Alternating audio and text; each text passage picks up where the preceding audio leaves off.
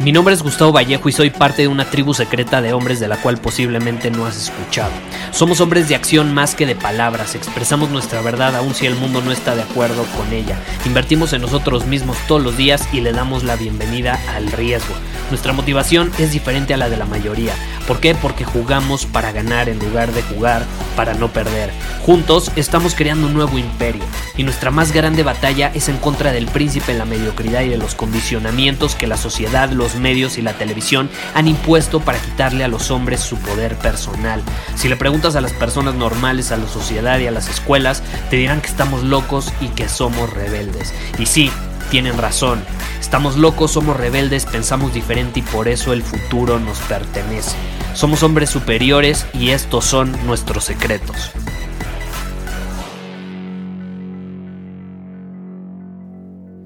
Gustavo, ¿qué opinas de las personas que están obsesionadas con el cuerpo? Que están obsesionadas con verse de cierta manera, con tener el famoso six-pack o los famosos six-pack. ¿Qué opino de eso? Esa es una pregunta que me acaban de hacer hace poco. Y obviamente, eh, ya sabes, yo lo he promovido muchísimo, la importancia de ser un hombre en movimiento, de ser un hombre que está en conexión absoluta con su mente, sus emociones y su cuerpo, es muy importante. Y esta pregunta está relacionada con la parte del cuerpo. Es importante estar en conexión con nuestro cuerpo. Ahora, es un hecho que vivimos en una época donde hay muchas personas que confunden ser saludables, hacer ejercicio y estar conectados con el cuerpo con cierta obsesión con verse de cierta manera. Lo cual no está mal, digo, mil veces mejor que te obsesiones en tener un six-pack a que te obsesiones en comer hamburguesas de McDonald's todos los días. ¿Estás de acuerdo? Ahora sí que, como dicen por ahí, hay que elegir nuestras batallas y hay de obsesión a obsesión. Pero ¿qué sucede? Es un hecho que vivimos en una época donde hay cierta fijación con la estética física. Eh, hay cierta fijación y obsesión con vernos de cierta manera o con alcanzar la perfección física eh, de cierta manera. Yo la verdad, te voy a ser honesto, en lo personal no comparto ese punto de vista porque se me hace una pérdida de tiempo en el sentido de que prefiero obsesionarme con otras cosas y prefiero eh, buscar la perfección, si así se puede decir, en otras cosas. Al final el cuerpo es algo que va en decadencia constante y que eventualmente, no importa qué tan obsesionado estés con la perfección del mismo, va a envejecer. ¿Estás de acuerdo? Ahora, eso no significa que no sea saludable, eso no significa que no haga ejercicio. De hecho, a mí me gusta verlo de esta manera. Yo no busco imagen busco función. Yo no busco imagen, busco función. Entonces, ¿a qué me refiero con esto? Tenemos a personas que estéticamente eh, su cuerpo es atractivo. ¿Estás de acuerdo? En caso de los hombres, tienen el six-pack, un bajo porcentaje de grasa corporal, tienen eh, bastante músculo, en fin, se ven muy bien y eso está increíble. Pero ¿qué sucede? Vamos a ponernos a pensar. Hay personas, hay hombres muy puntualmente que se ven así, pero ni siquiera son capaces de meterse a la regadera y tomar un baño con agua helada. Ni siquiera son capaces de correr 5 kilómetros. No son capaces de subir una montaña. No son capaces de caminar descalzos y seguir adelante, sin importar si es en medio de la arena con el sol que está quemando un poco, o en medio del bosque donde hay ramas, hojas, rocas, etc. No son capaces de hacerlo. Y estéticamente, ahora sí que están casi en la perfección.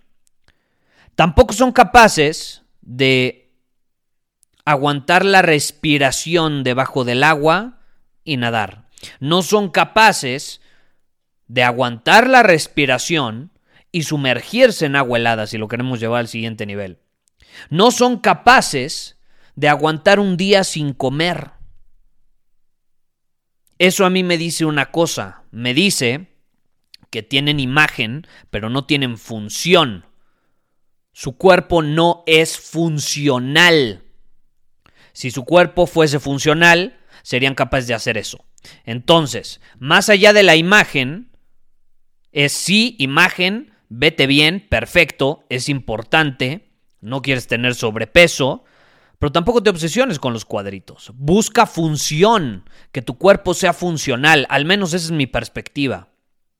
Busco constantemente tener un cuerpo funcional, que aguanta altas, bajas temperaturas, que eh, aguanta el caminar o el correr ciertas distancias, que puede subir una montaña, que puede saltar, que puede brincar, que es atlético, que es ágil, que es capaz de caminar descalzo, que es capaz de respirar, aunque suene absurdo, la mayor parte de las personas hoy en día no saben respirar. Y ya lo hemos platicado en otros episodios, que es capaz de mantener un ayuno. Si tenemos la imagen pero no la función, yo lo veo de esta manera, no estás fit. La gente cree que estar fit es verse con six packs. Es tener muchísimo músculo. O es estar casi rayando la perfección en cuanto a estética corporal. Eso no es estar fit. Eso es simplemente tener una estética corporal muy atractiva. Estar fit involucra función, involucra que el cuerpo es funcional. Y de hecho va de la mano. Si tu cuerpo es funcional, aumentan las probabilidades de que te veas bien. Así es, naturalmente. No es como que tu cuerpo va a ser funcional teniendo sobrepeso o no siendo capaz de hacer todas estas cosas que te acabo de mencionar. No hay manera. Si el cuerpo es funcional, naturalmente va a ser atractivo estéticamente, pero no necesariamente va a estar rayando esta perfección que muchos buscan hoy en día. Acuérdate, no es lo que haces, es desde qué posición lo haces. Entonces yo te quiero invitar en este episodio a que te preguntes, ¿desde qué posición estás haciendo ejercicio? ¿Desde qué posición estás poniéndote en forma? ¿Desde qué posición estás mejorando tu estética corporal? ¿Desde una de obsesión con el cuerpo y cómo te ves en el espejo o desde una que busca la funcionalidad del mismo, busca optimizar la funcionalidad del mismo. Son dos perspectivas absolutamente distintas, ¿estás de acuerdo?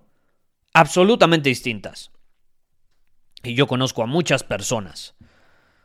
He conocido a muchas personas. Más bien, a lo largo de mi vida he conocido ya a bastantes personas que están muy en forma, porque sí, son disciplinados con la comida, eh, son disciplinados con cierto ejercicio, pero su cuerpo no es funcional.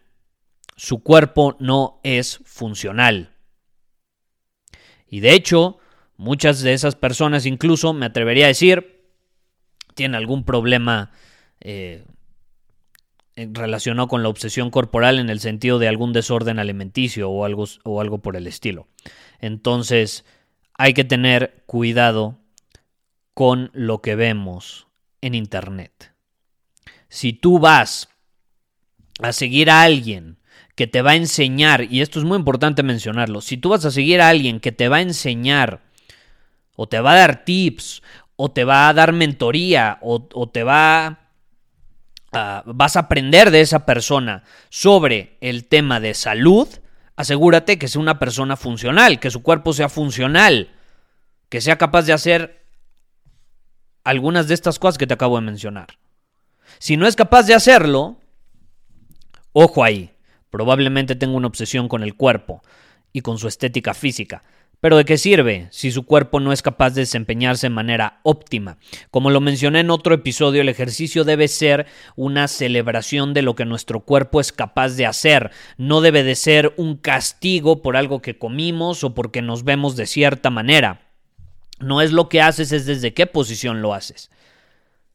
No es lo mismo buscar la perfección en cuanto a estética corporal a buscar optimizar la funcionalidad del cuerpo. Yo hago ejercicio buscando optimizar esta funcionalidad para celebrar lo que mi cuerpo es capaz de hacer, aguantar temperaturas bajas, correr, subir una montaña, ser ágil, saltar cada vez más, aguantar la respiración, hacer ayuno. Esa, eso es celebrar, o el buscar eso, significa que estamos celebrando lo que nuestro cuerpo es capaz de hacer. Si yo celebro que me acaban de salir unos six-pack en el espejo, pues está increíble, pero nada más estoy alimentando mi ego. Esa es una realidad.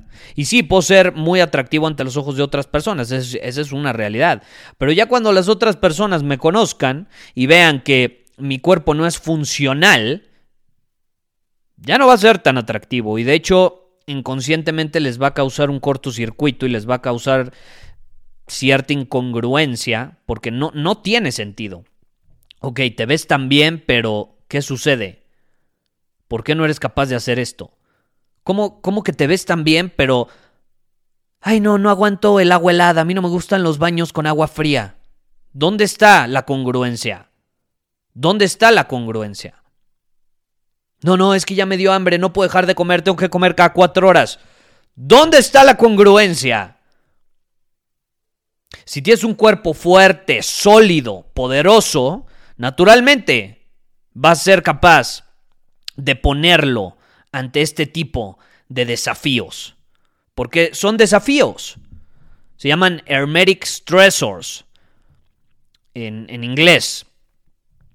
Eh, y son muy poderosos. Son muy poderosos porque este tipo de stressors, se me fue la palabra en, español, de este tipo de estímulos que causan estrés en el cuerpo, por así decirlo, eh, son de los buenos causan cierta tensión, cierto estrés en el cuerpo, como una temperatura baja, una temperatura alta en el sauna.